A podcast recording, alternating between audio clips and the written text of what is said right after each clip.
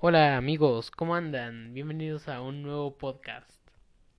El día de hoy hablaremos de Doom de 1993.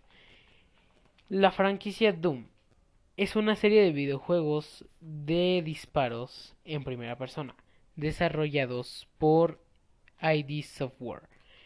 Doom, aparte de ser un juego muy sangriento, es un juego muy adictivo, porque a mí me gustó mucho la primera vez que lo jugué. Su historia y su jugabilidad frenética es muy adictiva.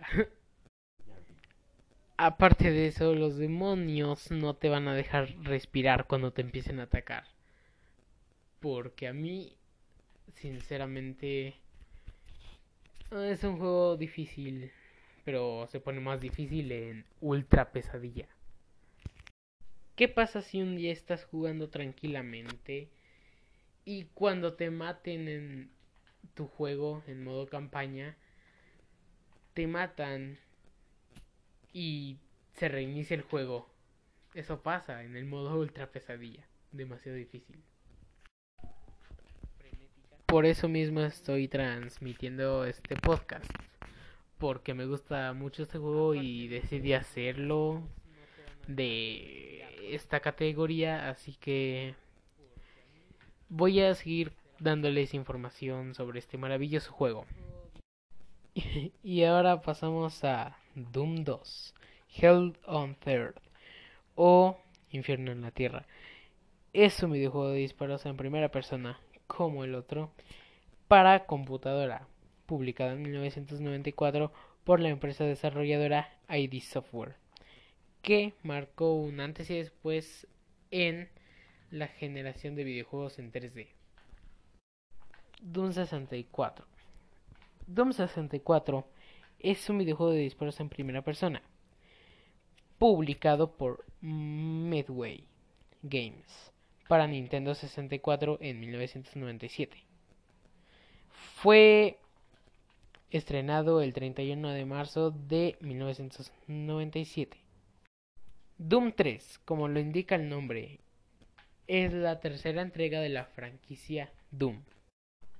Fue desarrollado por ID Software y publicado por Activision. Existen versiones para Microsoft Windows, GNU, Linux, Mac OS X y para la videoconsola Xbox, desarrollado por Vicarious Visions.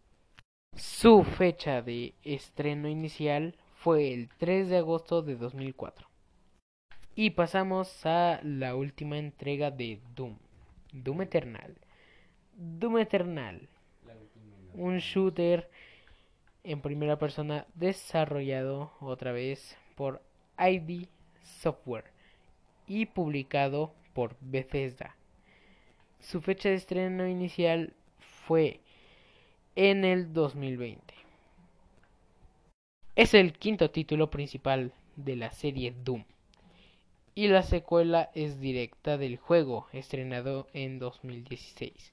El juego fue lanzado el 20 de marzo del 2020 para las plataformas PlayStation 4, Xbox One, Microsoft Windows, Stadia, y Nintendo Switch, además de versiones planeadas para PlayStation 5 y Xbox Series X.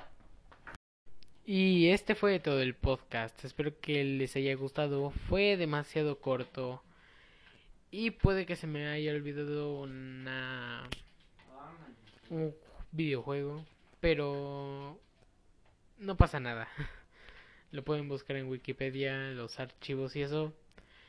Y nada, recuerden que se me cuidan y nos vemos en otro podcast de Carlos Hoy Podcast.